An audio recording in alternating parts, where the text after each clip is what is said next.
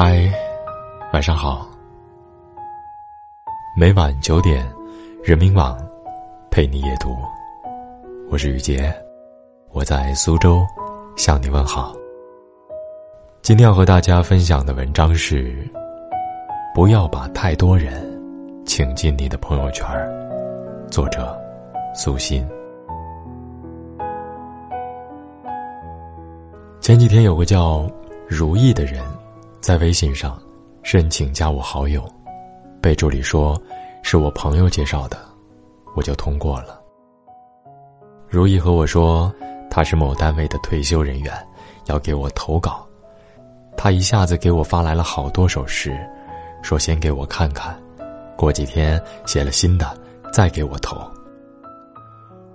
我认真的看了那几首诗，说实在的，文句意涵实在勉强。但碍于面子，我也没说什么。第二天一大早，我还没起床，这位如意给我接连发来了好几张早安的图片。我没敢回复，怕他和我聊天儿。我每天这个时候太忙了，因为晚上要写东西，很多家务都是早上来做。一连好几天，如意每天早上都给我发图片，比闹钟都准时，弄得我很无奈。昨天中午，我正迷迷糊糊的睡着，手机滴的一声来了一条微信，我没有睁眼。接着睡。隔了不到两分钟，手机又响起来了，我脑子还没反应过来，只想着，估计是谁有事发微信，我没理，就打电话了。不成想，稀里糊涂按下了接听键，一下子就醒了，这不是电话，是视频聊天。我气不打一处来，最讨厌这样的方式，大中午的。打扰人休息不说，你和我根本不认识，贸然跟人家视频，太不礼貌了。我问：“您有事吗？”他自我介绍说叫如意，想给我投稿。我说：“您发我微信就行。”挂了视频，他发来一首诗，我看了几句，很悲切，似乎在缅怀一个去世的亲朋好友。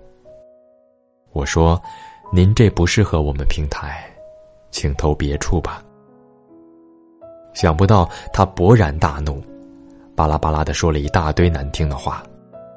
我本来就有气，又听他出言不逊，立马就把他拉黑了。整个下午都很堵心，莫名其妙被这么个人骚扰了好几天，还影响心情，真是讨厌。早就听人说过。不要把太多的人请进你的朋友圈他们很难和你成为朋友，却容易让你的生活不堪其扰。果然如此。其实，这种不愉快的事儿并不是第一次遇到。我早就说过，绝不再轻易通过好友申请的话。这次只是因为他自称是好朋友介绍的。我也不好意思拒绝。以前我也曾相信过“多个朋友多条路”这样的话，可现在明白了，所谓人脉，并不是靠聊几次天、吃几次饭就有的。你到了哪个层次，才会有哪个层次的朋友，否则你挖空心思认识的人，也只是无用的社交。等过段时间。哪怕再见面，人家甚至会认不出你。这种事儿，估计很多人都遇到过。我有位亲戚，退休之前是某单位的一把手。彼时，家里可谓是门庭若市。每次我去他们家玩，都是人来人往的。后来他退休了，简直可以用门可罗雀来形容。亲戚，活得通透，对这些看得很开。他说：“这很正常，人家看的是你的位子，并不是你这个人。谁在那个位子上，人家就围着谁转。现在我退下来了，就是普通的一员了。没有人来看我，很正常呀。以前来往再多，也不是朋友，最多算个熟人。是啊，有多少热闹不是虚幻一场？生命是自己的，生活也是自己的。不要把太多的时间浪费在没有意义的人和事上。曾有一个调查说。你为什么不爱发朋友圈了？有人说，自己原来一天十来条朋友圈，现在好几天也不发一条了。朋友圈里人多了，都不敢乱发了。有时想发个东西，还得分组可见。好几次被一些柠檬精杠，闹得很不愉快。其实这些人有的都没印象。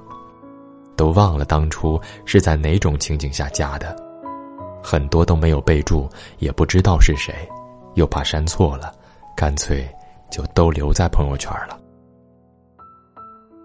但现在发东西很小心，比如发个自拍什么的，就只让自己熟悉的亲戚朋友可见，可真心累。时间久了以后，已经根本不愿发了。还有人说，朋友圈变成了什么人都有圈儿，早就不是之前单纯的那些熟人了。发个东西还得小心翼翼的维护自己的人设，实在是太费心劳神，干脆就不发了。真的，大部分人的烦恼都是源于人际关系，生活本来就很累了。再遇到各种奇葩的人，每天都被负能量所包围着，这有多糟心呢？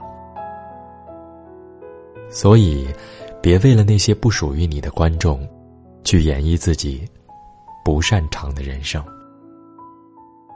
学会不合群。每个人的精力都是有限的，要把时间留给那些值得的人和事。我有个文友，属于灵魂质地相同的一类人。我俩平时有事说事，说完了就赶紧找个借口再见，因为都知道彼此很忙，也是不愿被打扰的人，所以总是能够心领神会对方的所想。